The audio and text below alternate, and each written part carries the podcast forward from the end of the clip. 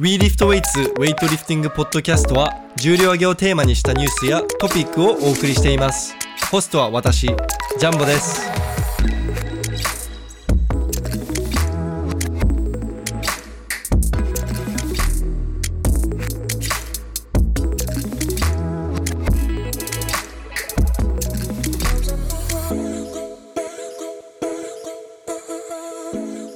皆さんこんにちは WeLiftWeights のジャンボと石田マンです。石田マンイエーお帰りなさい。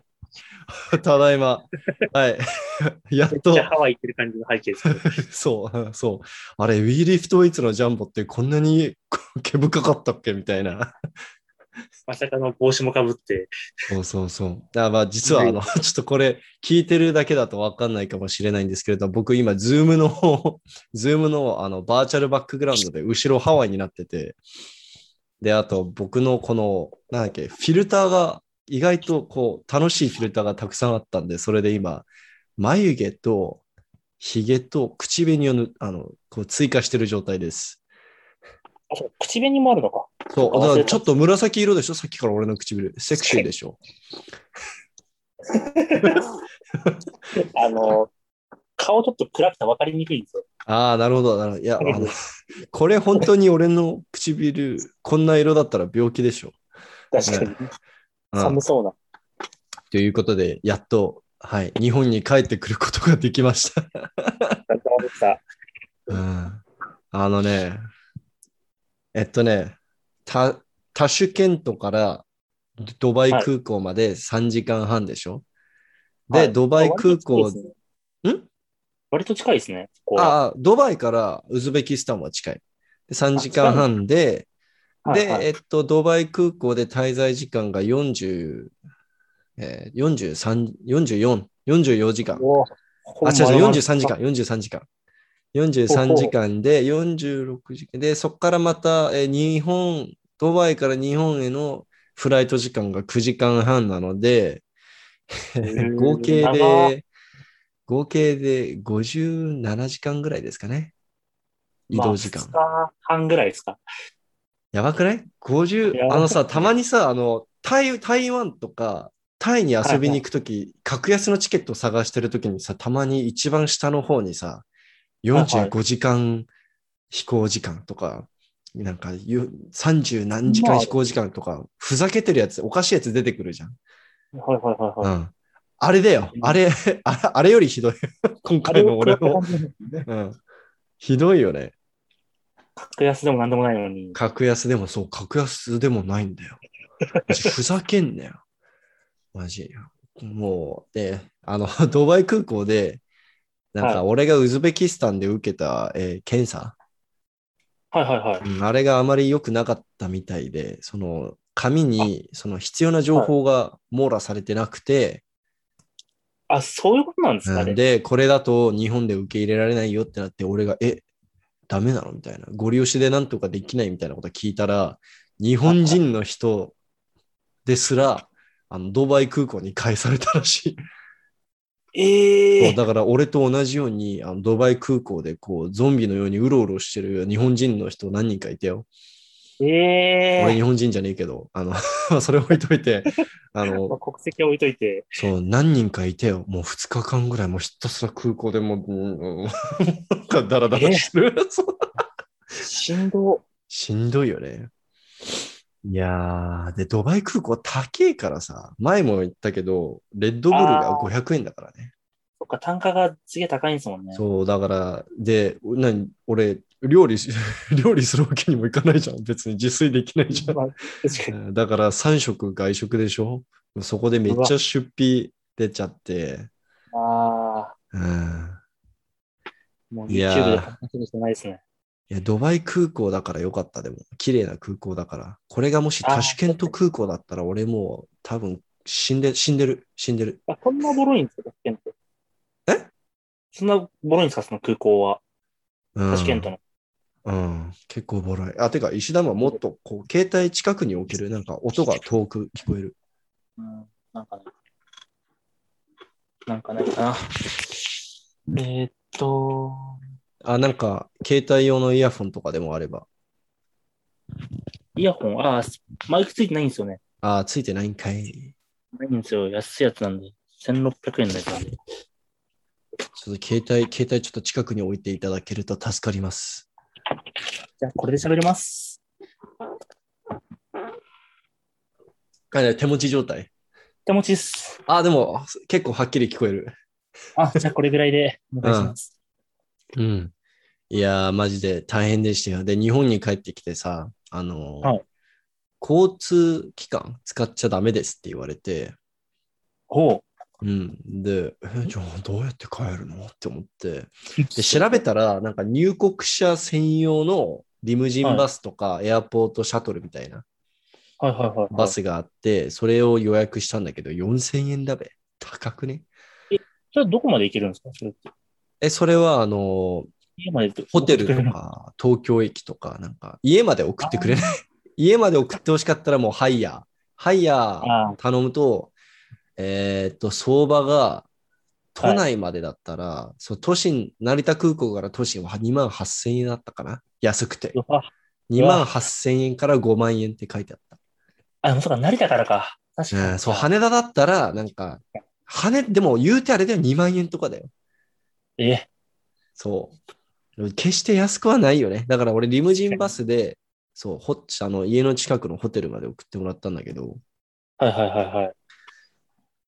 まあ今考えたら、実際にじゃあリムジンバス乗ってるところまでチェックするのって、うんまあ、チェックしないだろうなとは思うんだけど、できないですよね。うん、できないと思うんだけど、でもそこで変に嘘つい嘘ついてさね、俺ね、韓国韓国に強制送還とかされて、ま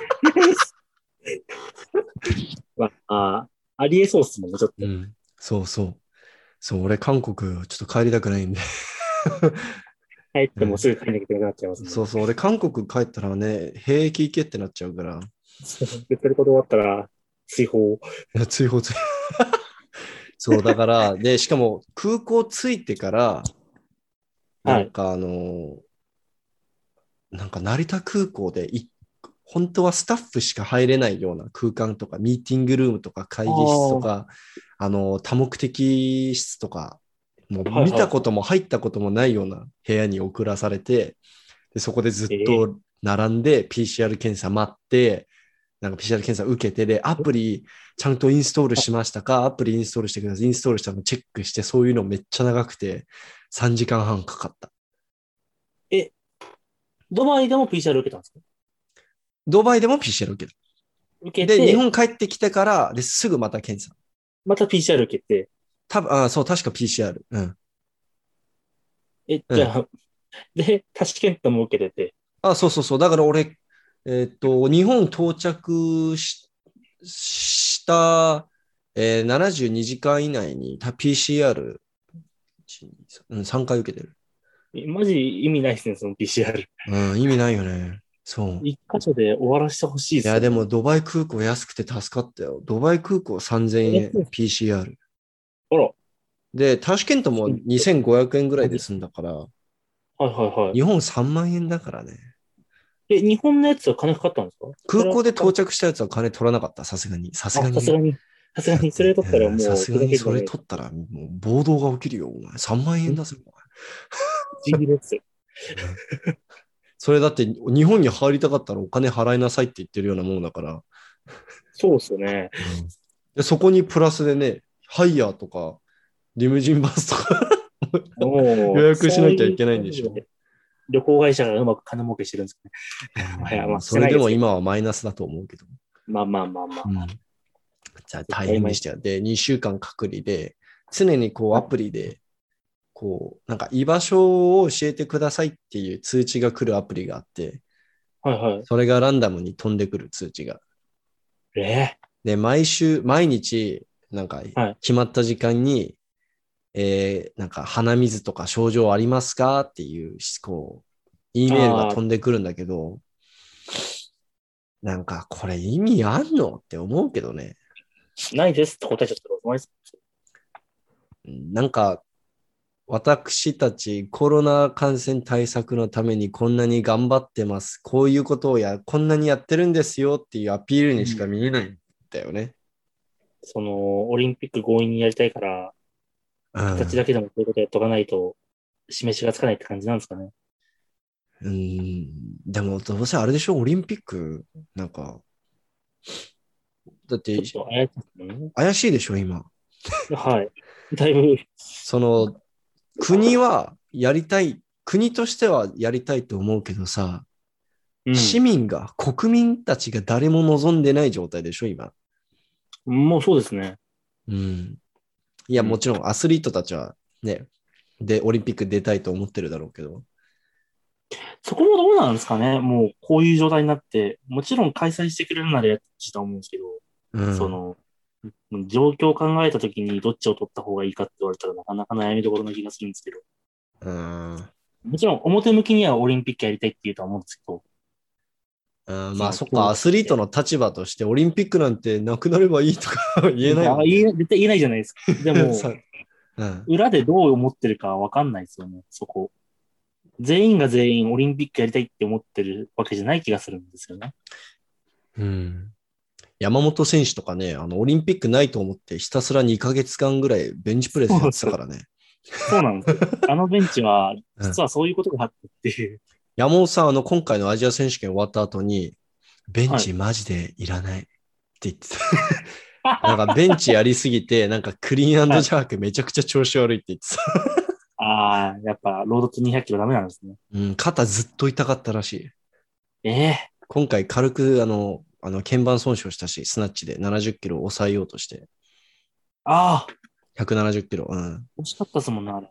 右肩でなんか、結構最後まで抑えようとしたじゃん、無理やり。あれはいはいで 肩痛めて、ええなんかその後、え、俺ジャークできないんじゃね？みたいな 感じだったらしいよ。なのに、強制的に217キロ選んだっていう地獄みたいな。あれも217キロもあれなんか急になんでそんな重量飛ばすのって思ったと、ね、思ったでしょ。あれ実はなんか217キロやらないと、はい。あのーなんだっけ、あ、ロビーポイントももし、もしも、えーはいその持田選手もしくは村上選手がすごい記録やった場合、順位取られないために、最低でもあの重量やっとかないといけなかったとからしいよ。あ、そういうことなんですね。そうそうそうだから順位関係なかったんで、そうそう。だから別に自己ベスト狙おうとしたとか、それも自己ベスト狙おうとしたら216とかでいいじゃん、それもさ。そうなんですよね。うん、そうだ変な重量だったでしょ。みんで、なんか、はい後ろでみんな笑ってたらしいよ。え、山本どうしたのみたいな。山。本さんがめっちゃ恥ずかしかったらしい。いや、こう言って俺の事情、事情があるんだよ、みたいな。うん。だって、せめて、その、タオとかに被せるって意味でやるのかなそうそうそう全然関係ない重量で。そうそう、メダル、メダルも狙おうとしてない。何どういう、どういう意図があってあの重量を選んだのみたいな。で、メダルメロンなら212でいいわけだし。うん、韓国の選手とか笑ってたらしい。え、無理でしょみたいな。どうしたのつって。まあ、クリーン鬼軽かったですけど、クリーンで軽そうだったよね。本人曰くクソ重かったらしいけど、あれで。うん、なんか本人曰くもうギリッギリだったらしい。マジでもう引き、引きからクソ重く感じて、へえ。多分あれじゃん自信がなかったのかな。俺も見ててすげえ軽そうだったなって思ったから、多分自信なかっただけじゃない？まあ、山本さんまたどうせ若このポッドキャストをき聞いてるからな、でも。アンサー動画もらえますか、うんアンサー動画もらえるかもね。あなそういう理由があったんです、あの重量は。うんうん。そう。えっと、でもうん裏話的な感じで、あの、スコット先輩チャンネルで先に 言われちゃった方、言っちゃった方がいいんじゃないですか。ん？スクワット？そのアンサー動画でスコット先輩のチャンあネルで、あ。スクワット先輩チャンネル。実はあの重量はみたいなサムネ作って。そう、なんか動画、動画作った方がいいかもね。一緒に。そう。そう。あ、で、あとね、これ俺ちょっと触れておきたかったんだけど、はいはいあの。国際試合って大体その、試合終わった後にほとんどの選手検査されるのね。だから、例えば、あの、はい糸数、あ、ドーピング検査ね。で、糸数選手とか、はいはいはい試合終わった直後、こう、はい順位割と高かったから、順位高い選手は大体みんな検査されて、糸川選手、後ろに呼ばれ、後ろで呼ばれて、試合が9時ぐらいに終わったんだけど、もう検査ずーっと時間かかって、11時ぐらいまでもう試合会場出れなかったのね。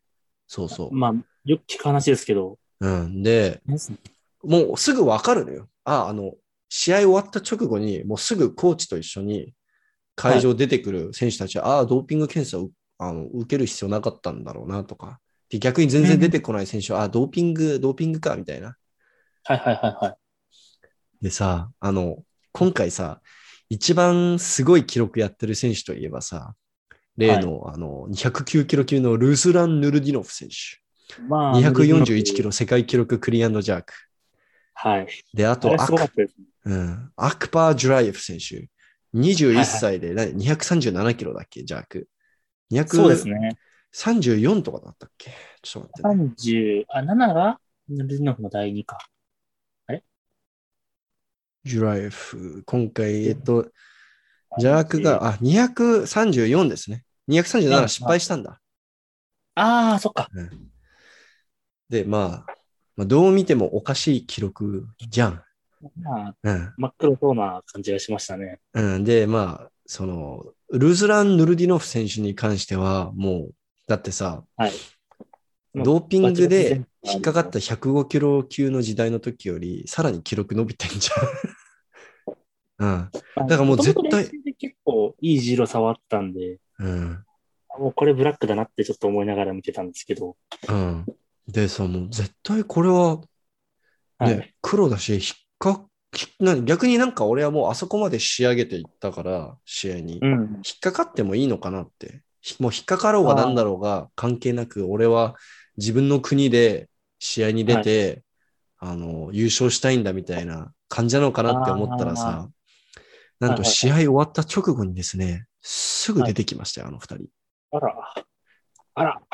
すぐあら。らら。で、逆に、逆にね、はいあの、中国のヤン・ジェイ選手、あの、今回200キロスナッチ世界記録取ったヤン・ジェイ選手とか、3位だよ。はい3位が、はまあ全然出てこなかったの。持田選手とか、はいジン・ニュンソン選手とか、だから全然4位とか、持田選手今回7位とかだっけ？全然出てこないの。えなのー、に、1位、2位の人がもう普通に試合終わった後に、普通に会場裏、会場から出てきて、こう、こう、ウズベキスタン人のファンたちと写真撮ってずっと、ワイワイワイワイやってて、えー、えお ?1 位、2位の人がドーピング検査を受けないの？えどういうこと？普通、とりあえず one、two、three から触るんですよ。うん、そう。いや、なんか3位が免れても、1位、2位が免れるってことはどういうこと？うん。まあ、そのドーピング検査って本来ランダムに行うものなんで、うん。まあ、ランダムって行うっつっても、大体入賞した人たちは全員受けるの？そうなんですよね。そうなんですよね。うん。大体ほとんどそうだよ。94キロ級の時も、えっと、3位取った選手、韓国の、えージャン・ヨンハク選手受けてなかったけど、もうすぐ出てきたけど、会場から。でも、1位、2位の人は受けてたよ。ああ。まあ、本来そうですよね。うん。いや、だから、まあ、皆さん、これがウェイトリフティングの闇です。これが、これがもう、ウェイトリフティングの闇を、えーもうすぐ目の当たりにしてきました。まあドーピング問題が、その、収まらない理由ってこういうところですよね。俺逆にでいろいろ考えたんだけど、はいはい、逆に絶対あの二人検査したら引っかかるって分かってたから、で今ウェイトリフフティング危ないじゃん。パリ生き残れるか生き残れないかみたいな状態じゃん。はいはいはい。だから今、一気にえードーピング陽性者たくさん出しちゃうと、マジスポーツとして生き残れないから、一番怪しい奴らは、てかもう怪しいっていうかもう黒じゃん、あいつらは。絶対やってますよね。うん。だから、もう分かってるから、うんあの人たちは検査したら我々のスポーツが終わるっていうの 分かってるから、わざと絶対白の中国とか、韓国とか、俺まあ俺正直韓国とか日本とか、正直中国人使ってると俺は個人的に思うんだけど、中国人は絶対捕まんないじゃん、あいつら。そうですね。すごい捕まったの。うん。まあヤオフェイが最後でちしょ。あってましたけど。まあ、ヤオフェイとあと、リオで女子が引っかかったああそうそう。だから、多分中国人は、もう引っかからないやり方をもう多分確立してるんだと思う。ああ、うん。であんあんなに記録やってて、やってないわけがないと思うのね、俺は逆に。あはいはいはいはい。そのみんな薬使ってた時代からずっと優勝してんじゃん。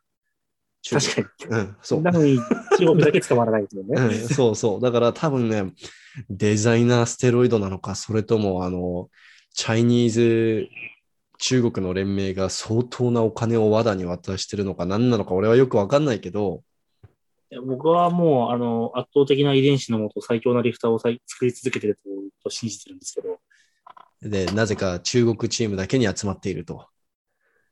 そうです。いで、やみんなしかも他、の競技があるんで、記録、記録、記録すごいだけじゃなくて、あんなに体ムキムキでバキバキで、あの、脂肪、何、体脂肪5%とかの 選手たちがやってないと。やっぱ3歳からやる英才教育が詰まってるんじゃないですか、そこに。えルーシャージュン確か中学生の時からだよ。え？ルーシャージュンそんなにみんなが、あれ多分宮本の方が若い時に始めてるよ。マジっすか？うん、マジマジ。宮本、だってルーシャージュン確かもともとこう、の、の、農民、農民とか。う んそうそうそう。な田舎で農家やってたよ。確か。あ、ちょっとグレーが。いや、お前。そんな、お前、シメオンパンダみたいに何筋トレ歴が長いから俺はこんだけでかいんだみたいなことをちんに。違そうのシャオジュンに関しては、その圧倒的な技術は、そのちっちゃい頃からの英才教育にのあまあまあ、もちろん、もちろん、その、あの技術とあのレベルに行くまでは、もうドーピング関係なく、その、まあまあ才能と、こう、ね、いろいろ圧倒的なレベルの遺伝子が必要だけど、あの、まあ、現実的に考えてさ、ピまあーク超えた後にクリーンジャーク試合、国際試合ベストだ出せる ?34 歳になって。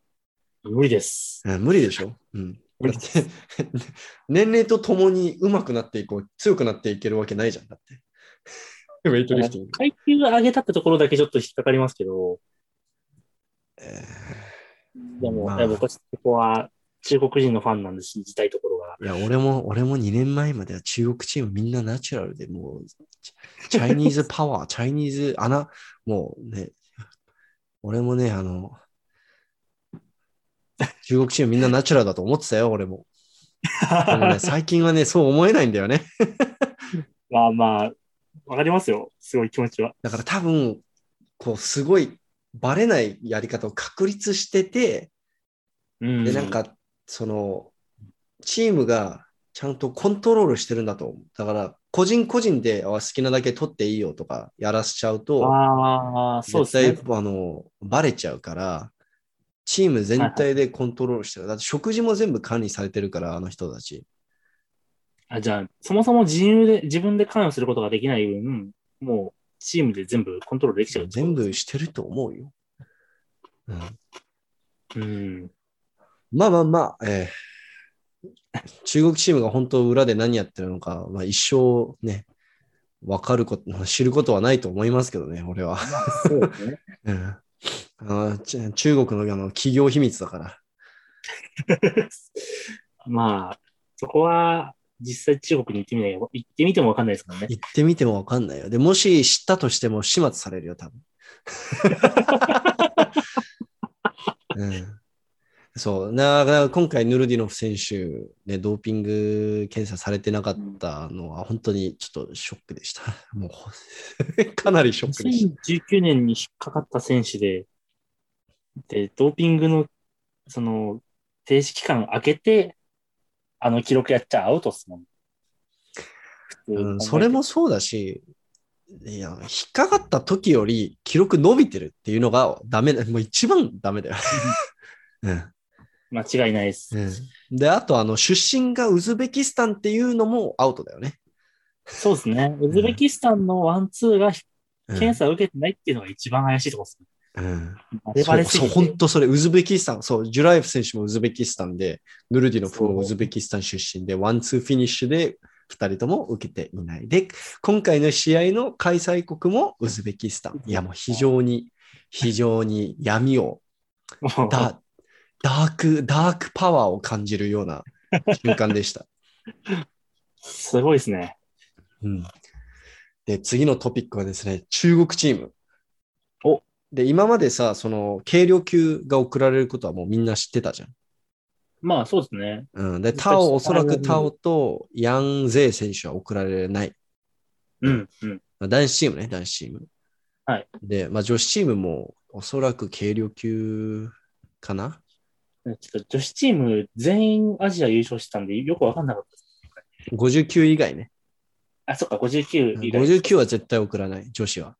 で、まあ男子チームの話に戻すと、まあティエンタオとヤン・ジェイは送られないじゃん。もうこれはほぼ確うんてかもう確定じゃん。あまあ、そうですね。あの、金メダル取れないからっていう理由で、はいうん、どんな理由だよって思うけど、うん。で、まあ、その軽量級で今確定してるのはリー・ファー・ビン、チェン・ニー・ジュン、はいえっ、と、あとは、えーと CG4。そうそう、CG4 で、4人目がリーダーインもしくはルーシャオジェンっていう話だったじゃん。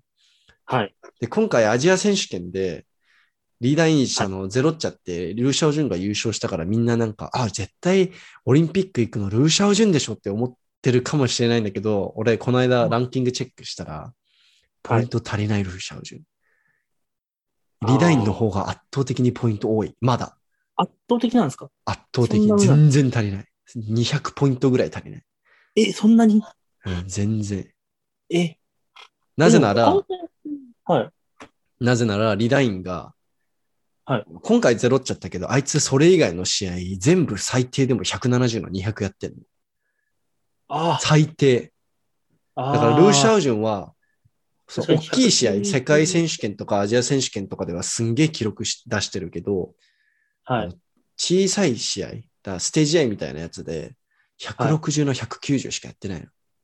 確かに、そうだ。そう。で、その、ロビーポイントのトータルって4つのスコアで決まるじゃん、トータル。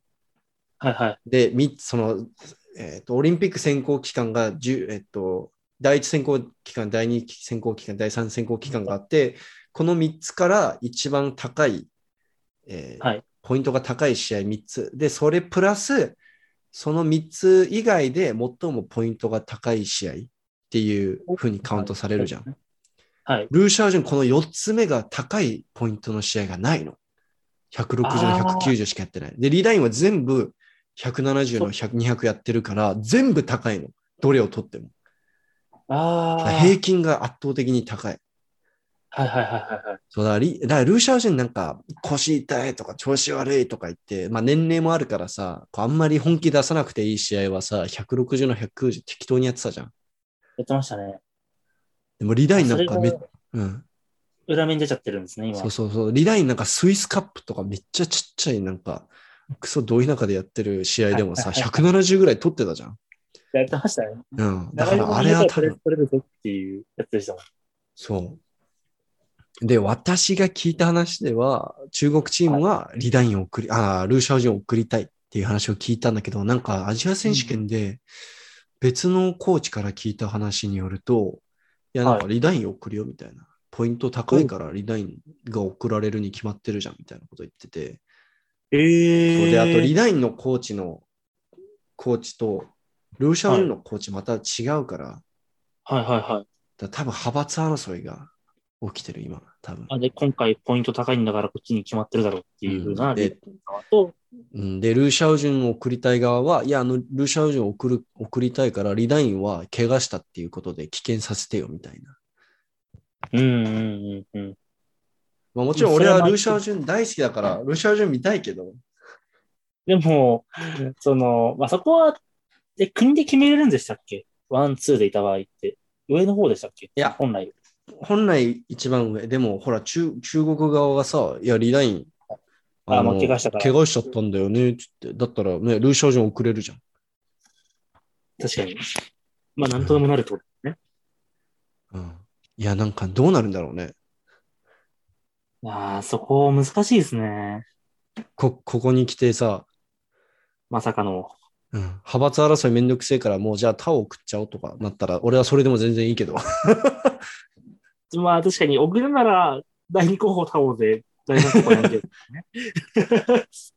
いやでもタオを送ったら結局、シャオジュン側の派閥勝利です。あ、まあ、まあそうだね。リリライン送られてないからね。そうそうそうそう。いやー、難しいですね。え、ちなみに女子どうなんですか？リーウェイウェイ送るんですか？リーウェンウェイ、えっと、だから女子が今、まあ、デンウェイは確定でしょ？デンウェイ、でデンウェイ確定で、えっと、はいえっと、あの爆弾、なんかダウンタウンの浜田に似てる49キロ級の、ああ、あの、ボンバーの髪のあ。の、ボンバーヘッド、ボンバーヘッド、ボンバーヘッド、はいはいはいえっと、ホージュフェイだ、ホージュフェイ。いや、大変失礼いたしました。名前を忘れてました。ポジフェイ、はい。ホージュフェイ選手と、あの人も確定で、あとは、えっと、45、45のあのめっちゃ強い人かな。え、でも45ってオリンピックはありましたっけ？あ、55、55、55。あ、55、ああ。ああ、あの人ですね。ちょっと名前出てこないんですけど。そうそうそう、ちょっと難しいのよ、あそこら辺の名前が。ローシャオミンだっけ？違う。ローシャオミンは2位だったのか？えっと、えっとですね、これすいません。申し訳ありません。今すぐ出しますんで。あれ、いない。ちょっと待って。えっと、どこで見ればいいんだっけ？ウェイトリフティングハウスとかに載ってると思う、確か。リフティングハウス。えー、いや、少々お待ちください。皆さん、申し訳ありません。と55キロ級が、えっ、と、リャオチュウユンだ。リャオチュウユン。リャオチュウ222キロトータル。いや、もうこれは絶対送るでしょ。だって、ね、3位の、まあ、圧倒的ですもんね。圧倒的に10キロぐらいトータル差つけて優勝してるから、他の国と。87のあの、ワンチョウユウでしょ、ワンチョウユウ。ワンチャンはどうなんですか？だから、その、強い的けど、なんか、どうはい。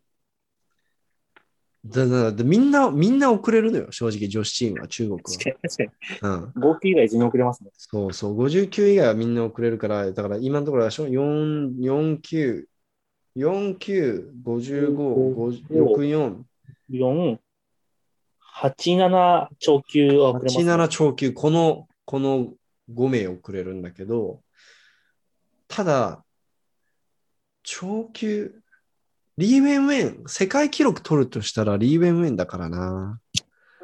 なんかズバ抜けてますよね、リーウェン。そう、なんか、記録でズバ抜けてるのはリー・ウェンウェンだから、うん。それで、あの、本当はリー・ウェンウェンありえなかったのよ。なぜなら、ロシアのタティアナが強すぎて、あそうそうそう、超級であの金メダル取れないかもしれないみたいな理由で、リー・ウェンウェン本当はアウトだったんだけど、今、タティアナ消えちゃったから、ドーピングで。あ、そうです。もそう、今、リー・ウェンウェンの独壇場だから、完全に。う、しかも世界記録バンバン出してて。そう、ワン・ジョー・ユー、リー・ウェンウェン、このどっちかだね、今、多分。うん、まあまあそうですよね。そこですよね。やっぱ。うん、リー・ウェンウェン見たいけどね、俺、リー・ウェンウェン好きだから、ちょっとね。わかります。僕もリーウェンウェンみたいです。えトレーニングホールで、メンズバーで240キロスクワットしてたよ。あの人性別違うんじゃないですか、実は。チームのいや、でもね、おお茶目なとこあるよ。でも、ちゃんと女子だよ。女子ですか？なんか、こう、じ自撮り撮ったり、こう、ピースとかしながら自撮り撮ったりとか。そうそう、お茶目なところあるよ、ちゃんと。女の子って感じだよ。あ名前が好きなんですよね、リーウェンウェン。あリー・ウェンウェン。めっちゃ可愛くないですか？でもなんか俺が聞いた話によると、2018年世界選手権のなんか、みんながご飯食べてるところで、ホテルでご飯食べてるところで、あいつなんか、あの、レストラン入ってきた瞬間、くっそみんなが聞こえるぐらいのボリュームでゲップしてたらしいけどね。モンスターじゃんって思って。ゲップめちゃめちゃ低い声出しそうですガーッつって。ね。モンモンスターやんって思って。そうそういう話聞くとまた、え、え男男なのみたいな 感じだけどやっぱ。性別詐欺してるかもしれないです。うん、はい。まあ、そんな感じかな、中国チーム。うん、まあ、本当、オリンピック。ックどうなるんだろうね。どうですかね全日本キャンセルですよ。あそもそも僕ちょっと全日本がまさか5月になるなんて知らなかったんでびっくりだったんでですも、けど。もともと5月じゃん。あまあもともと5月なんですけど、もともと12月にやってたんで、あ、それはまたやるんだって感じのうん、まあね。多監分。うん。だから元通りにしようとしたんじゃない？今年で。ちょっと去年いろいろあって12月に、あの、たはいはい12月まで後後押しになっちゃったけど、うん、今回元通りにして、毎年いつも通りうん5月にやるみたいな感じにしようとしたんじゃないかな。あの東京都の、まあ、全日本とは規模全然違うけど、東京都のあれもキャンセルになったらしいね、5月の。あ、そうなんですか？うんうんあ、まあ、さすがにしないとダメか。うん。そりゃそうだ無理でしょ。無理です。うん、なんか神奈川やるらしいんで、神奈川やるんだ。へえ。神奈川は関係ないですけど、神奈川は緊急事態宣言出てないんで。全日本はあれだ、埼玉だったけどね。そうなんですよ。上げようなんですよね。あげおう、あげおうでキャンセルだからな。実は近くて撮影しにめちゃめちゃ行きやすかったっていう。そう。まあ、どうせ今年も無理だよ。まあまあまあまあまあ。この状況で実施したとしても俺絶対入れない。うん、確かに。だって去年の12月より今感染者数多いもん。変異株も出てきたし。うん。そうですよね。うん。そうで、なんか俺勝手に入ってなんかお前、お前はもうできんだみたいな感じになっても嫌だから、ちょっとそれ一番困りますもんね、確かに。協会ちょっとあのむあの SNS に厳しいところあるから、そそこは気をつけたいと思ってます。ガチ裏話じゃないですか。ね、ガチ、ガチ話。いや、もう、ガチ裏話。そう、SNS にね、あの、結構厳しい、厳しいようで。まあ、しょうがまあ日本、日本、昔から、こう、ジムとかも、こう、みんなカメラに敏感だったりするから、うんうんうんうん。まあ、まあまあ、そういう文化なのかなと思いました。ょっと古いなって思いつつ、しょうがないなっていう。いやー、全日本キャンセルだ。今年の、てかもう、ここ2年間、ね、学生でウェイトやってた子たちは本当かわいそうだよね。いや本当にそうっすよね。で、ま世界ジュニアさ、あ、はい。かいウズベキスタンで5月に開催されるんだけど、行かないよ、もちろん。うんもちろん行かないよ二度と行きたくないよ、ウズベキスタン。でも、あの、開催されるんだけど、日本なんと送りません。あ、まあそうですよね。で、なんか、はいこの状況じゃ仕方ないかって思うところもあると思うけど、まあその、うんナショナルチームの人たちは、ほら、オリンピックの選考のためにどうしてもポイントを取るために行かなきゃいけなかったっていう事情があるけど、うん、でも学生の場合、そういう、なんか、必須ではないじゃん。はいはいはい。だから送らなかったんだと思うんだけど、うん。全日本、あ、全日本じゃない、ず世界中には出るためにね、めっちゃ頑張ってる学生さんたちとか絶対いるじゃん。絶対いますね。あの、多分フワちゃんとか、うんうんうん。フワちゃんとか、えータミヤ君とか、平井、えっと、ん。平井海斗、ん？平井選手だっけ？平井海斗選手だっけ？あ、います。はい。ああ、とかもあ今、ジュニアで。すあれ、ジュニアじゃなかった？あれ？ちょっと記憶が。あ、じゃあ、もう自衛隊に入ったからジュニアじゃないか。違いますよね。ああ、もう。もう違うのか。まあ、まだまだお若い、お若い選手ですけれど、うん。なんかそういうね、若い選手さんめっちゃモチベーション落ちてんじゃない？ガタ落ちでしょ？なんならユニバーシアードとかも本来あるはずなのにないじゃないですか。ないななんで、学生としても大きい大会は全日本までで、あ、全日本までで、その全日本もなくなって。で、インカレなんてあるわけなくて。ぁいやあ、でもインカレはあったじゃん、今年。あ、インカレはありましたけど、今年は怪しくないですか、うん。どうなるんだろうね。どうですかね。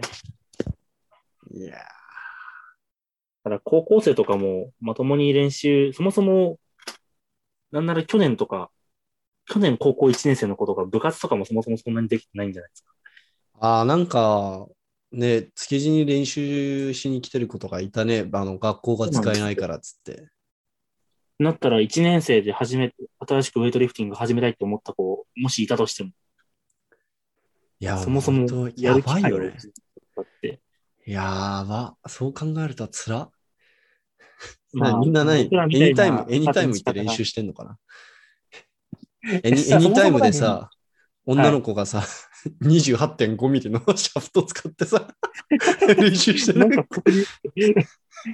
え、でも、そもそも出会えなくないですか、まあ、僕らは特殊パターンだと思うんで、うん、普通高校に部活があって始まるじゃないですか。確かに。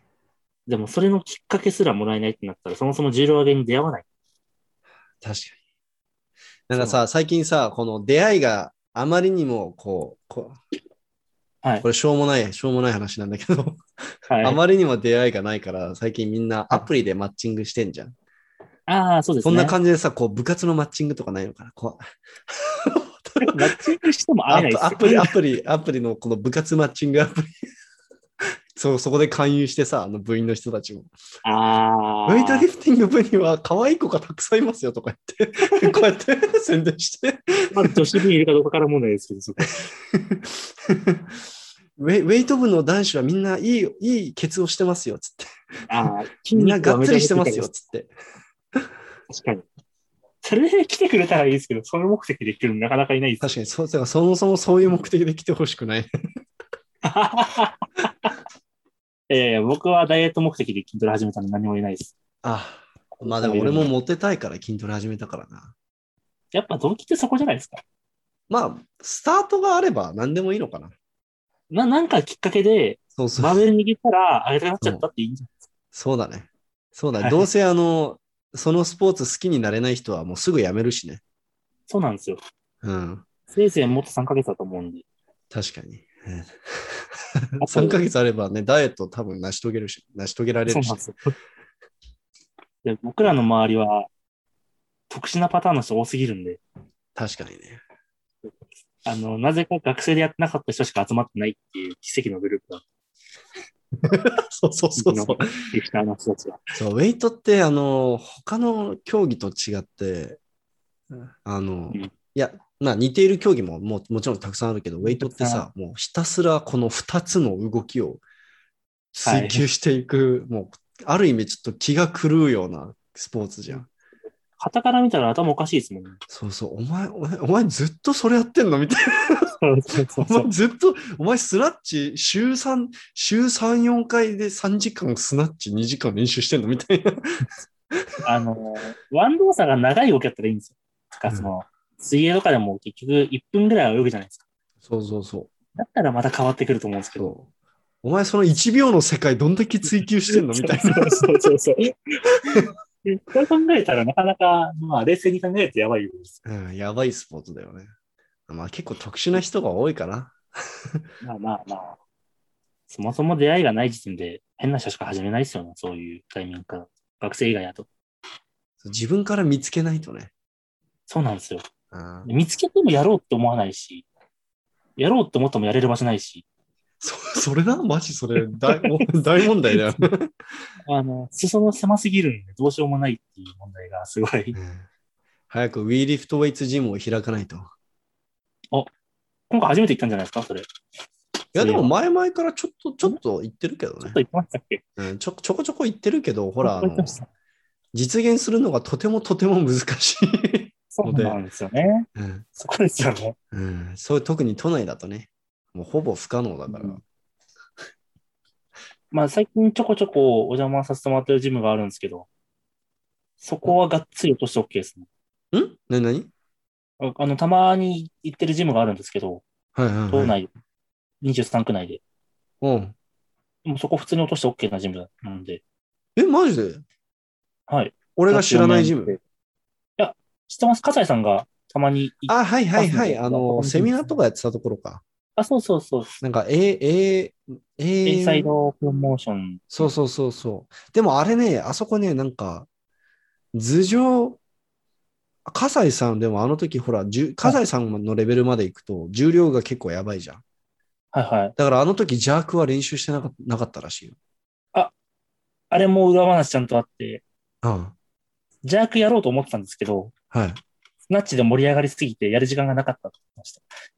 あ、違う違う違う違う。あの、葛西さんあが自粛中にあそこで何回か練習してたらしい。あー緊急事態宣言中に。はいはいはい。で、その時に、なんかやっぱりさすがにさすがに頭上から150、160キロとか落とすの怖いから、ジャークは練習してなかったって言ってたよ。あ、じゃあ、そもそもじゃあ、扱う G ローが低い人しかいないから大丈夫。そうそう、多分120とかまでならいいんじゃない？あ ?100、あ。110、120とかならいいんだと思うけど、葛西さんとは普通にね、やろうと思えば200楽から190とかできる人だから200とか。確かに。そこまでは行ったらね、練習、うん。スナッチもさ、あの、スナッチもひなんだ120ぐらいまでしか触ってなかったらしいよ、わざと。ああ、うん、あ、そうだったんですね。そこは知らなかったです。だってあれ、普通に周り住宅街で、あ、そうですね。うん普通に住宅街のとこにポンってあるんで。うん、まあ俺、俺、俺みたいな弱い人だったらいいんじゃない？俺ぐらいならいいと思うよ。まあ、基本、ウェイトリフティングやってない人が、基本的にやれるよみたいな感じのジムでもあるんで。うん。あと、まあまあ、あと上、結構まあ、言うて練、練習だとみんな、ね、そんな100キロ以上の重量扱える人間ってそんなにいないから、まあ、一般向けにはいいんじゃない？確かに。ああ、そっか。じゃあ、じゃあ問題ないのか。あ山本さんとか、村上選手があそこでがっつり毎週練習したいですってなったら問題になると思うよ。多分断りますよね。うん。あ、すいません、つって。確かに。村上選手の体重でもう限界っすって。多分ジャンプしただけで、グワッてなるかもしれないですよね。村上選手、あの、試技やる前のあの、ストンピングやっちゃったらもうアウト。おうっつって、ドンドン、ズドンズドン。おおでダメです。響いちゃいます。住宅街。響いちゃう、響いちゃう。うんあじゃあ、やっぱ難しいですね、そう考えたら。うん。あ、で、俺さ、ちょっと最近考えてるんだけど、フックグリップストアとか、ウェイトリフティングハウスの扱ってる商品を、もう正式に、あの、輸入して、もうあ、日本でで。、日本で正式に販売しようかなって思ってて、お、いいですね。でもまあ、当たり前だけど、その全部も輸入できるわけではないから、その在庫抱えな抱えるのも大変じゃん。はいはい。あだから、ちょっと皆さん、あの、 Hookgrip Store から特にこういうのが欲しいですみたいなこう意見を僕にこう寄せていただけると大変参考になるんで、 Weightlifting House のこういう商品みんな結構欲しがってるんですよねとか、 Hookgrip Store のこういうのが欲しいんですよねとか、例えば俺はフックグリ Hookgrip Store 基本的にリストラップとかニーラップ、あのなんか布布のやつあるじゃん。あのニースリーブみたいなやつ。ニースリーブ、ネオプレンじゃない方の。はいはい。うんあれとか、あと、あとなんか、うんまあく T シャツ ?T シャツもちょっと欲しいかなみたいな。それぐらいなのね。まあ、前、あの、お願いしたとき、そんな感じでしたもんね。だいたい T シャツとそれぐらいしか買わなか T った。シャツとニースリーブぐらいだったと思うから、みんな基本的に。だから、なんか、その、お俺もさ、もちろんたくさん輸入したいけどさ、あの最初からそんなブワーンって100万円分輸入して、あら、ちょ10万ぐらいしか送れなかったとかなったら嫌だからさ、それ難しいからさ。ちょっとある程度情報を仕入れてからの方がいいですね。そうそうそう。一番その需要が高いやつを今ちょっと調査したいわけよ。だからちょっとあの、こういうのがなくて困ってるんですよねとか、実はこういうのが欲しいんですけど、注文の仕方がわからなくて今までこう手に入れられなかったとか、そういう人が、うんそういう意見をちょっと僕にあの送ってください。DM とかでも Twitter でも何でもいいんで。お願いします。はい。はい。僕個人で言ったら、もうニースリーブ一択ですけどね、あそこは。あの、あれでしょちあの中国チームみたいなやつでしょ？あ、そうのです。あれ意外と良かったです、やっぱ。あれいいよね。あれ意外といいですね。そう。なんか反発性はないんだけど、動か、動かすときに邪魔にならないで、そうそうそう。で、なんか膝に何かあるっていう安心感で。そうそうそう。なんかあれ、しかもあずっとあったかいから、こう血流良くなってさ、こあ、そうそうです。やっぱ、あと中国人がつけてるから強くなるんじゃねっていうう、心あ理的なチャイニーズパワー、チャイニーズパワそうです。さっき言ったあれねいいよねパワーー。まあ、まあフックグリップのネオプレンニースリーブも結構いいけどね。あー、うん。今回新しいの出すらしいよ。あ、そうなんですか？あの、SBD 並みに分厚い、なんか9ミリぐらいのネオプレンのニースリーブ。あ、今回、メソハソナが試合でつけてたやつ。あれ出すらしい。新商品として。あれ新商品。あれ新商品なんですか？あれなんかメソハソナが今回試合で膝痛め、試合出る前に膝痛めてて、はい。なんかちょうどそこでフックグリップのナットが、俺これ新商品のネオプレンなんだけどめちゃくちゃ分厚いよっつったら、これ履いたら膝痛くねえっつって、それさすあの早速その試合3日前にあれ履き始めて、そのまま試合出たんだよね。そうそうそう。すごそう、9ミリで、えっと、はい SBD のパワーリフティング用の普通のニースリーブ。はいはい。あれが、その、商品概要には7ミリって書いてあるけど、あれ実際の、はい実際に測ってみると9ミリぐらいあるのね。分厚いじゃん、あれ。そんなあるんですね、あれ。やばいじゃん、あれだって反発力。反発力がえぐいです。9ミリぐらいあるの、実際は。なんか、トゥルートゥーサイズじゃないの、あれ。だから、あれと似たような感じ。ただ SBD あはー、この、こういうふうに、こう、生地が一体化してますもんね。なんか一枚で一体化していて、しかも、あの、螺旋状になんかゴム、まなんか、こう、わかる？言いたいこと。締める感じで、左右ができるような感じで締めてそうます。そうそう。フックグリップのやつはもう普通に。まあ普通のよくあるミスリーブ。そうそうそう。膝の裏が痛ちょっと痛くなるやつ。まあ、変わんないと思うけどね。そんな、そんな。まあまあ、でも、いいですね、そういう商品出るのも。うん。いや、ウィーリフトはいつもニースリーブ出したいな出すなら、やっぱあのチャイニーズ系のやつですか？もういいし、ネオプレも普通に出そうかなって、中国の工場に問い合わせてさ。ああ、ただデザイン5ミリか、ら。デザインはね、こう、こだわって作りたいんだけど、そうなると、ね、めちゃめちゃフグリップに被りますよね、今のとこうん。そうなんだよ。かぶってほしくないんだよ。差別化したいんだよ。けど、より変えるしかないと思う、となると。うんそもそも。はあ、今のところ T シャツしかねえからな。T シャツまあ、実質耐えてかつも含めて2つですか？耐えて数はでも俺入ってこないもん、お金。あ、そっか。俺はデザイン、デザイン料だけもらってるだけで、耐えてかつのあの売り上げは俺は関係ないから。あ、そっか。じゃあダメですね。ダメですね。いや、その商品として、そのリリフトベースとしているんだったらそうそうそう。俺の、俺のストアで取り扱ってるわけではないから。ああ、じゃあ実質は2商品しかないってことですね。色のそうそ。う。うん、なんか急にめっちゃビジネスの話しちゃった、ウェイトの話じゃなくて。大事っすよ。うん。いや、隔離大変ですけれども、あの、コンテンツは、まあ逆にね、隔離中だからこそコンテンツたくさん作れると思うんで、うん。これからも頑張っていきます。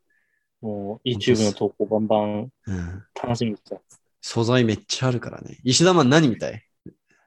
ええちなみに今日タオの試技全部アップロードした。あ、マジですかちょっと後で見ます。うん。いやー、何見たいって言われたら、ひ一人のウェイトファンとして何が見たい？いやね、そこちょっと難しいところなんですけど、なんだかんだで、あのー真っ黒なヌルディノフちょっと見たいです。あ、あ、あ真っ黒なヌルディノフ見たいです。真っ黒なヌルディノ。あ試合動画？そうです。やっぱあれ、あのー冷静になってからやっぱ薬やなって思いましたけど、やってる間はめちゃめちゃ興奮しました。うわ、マジかおあれだ俺も薬だ241は俺もビビったよ。やっぱ、あれ成功させるってすごいなってうん、思いました。長期よりも上じゃないですか。クリーンの技術があとやばい。ヌルディロフ。あのうんうんうん俺はウェイトあんまりこう始めて間もない時はウェイヌルディノフの技術見て、うわ、なんかめっちゃ変な技術、なんだこれって思ったけど、今見返すと、こいつこれ、スクープどうなってんのみたいな、これ。めちゃめちゃうまいっすよ。スクープやばくない？あの、この、もうここう体煽ってんのに、まだ我慢してるっていう、この、なんだろうすごい表バ現しーだけとどまってくれてる感じというか、そうそう力をそう。真上に伝え続けてる動きというか、そうそう。あれめちゃくちゃ煽ってるように見えるけど、めちゃくちゃまっすぐ引いてるから。そうなんですよね。うん、いや、あれすごいよね。あれはね、ドーピングだけではできない、あのね、数字だよ。いややっぱ、あの、あの技術はやっぱ、ちゃんと見たいですね。うん、了解です。じゃあ、あの、真っ黒なヌルディノフを。おもはいじゃあ、ついでにあの真っ黒なジュラエフ選手もはい載。せておきますよ。お願いします。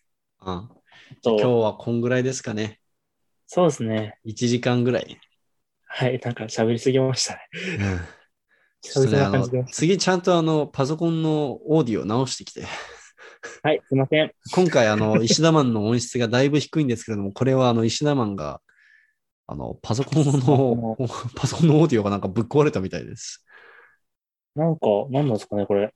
マジよくわかんないです。ちょっと確認します。ああ、よろしく。はい、すいません。はい。じゃあ今日はこれぐらいで。はい。ありがとう。お疲れ様。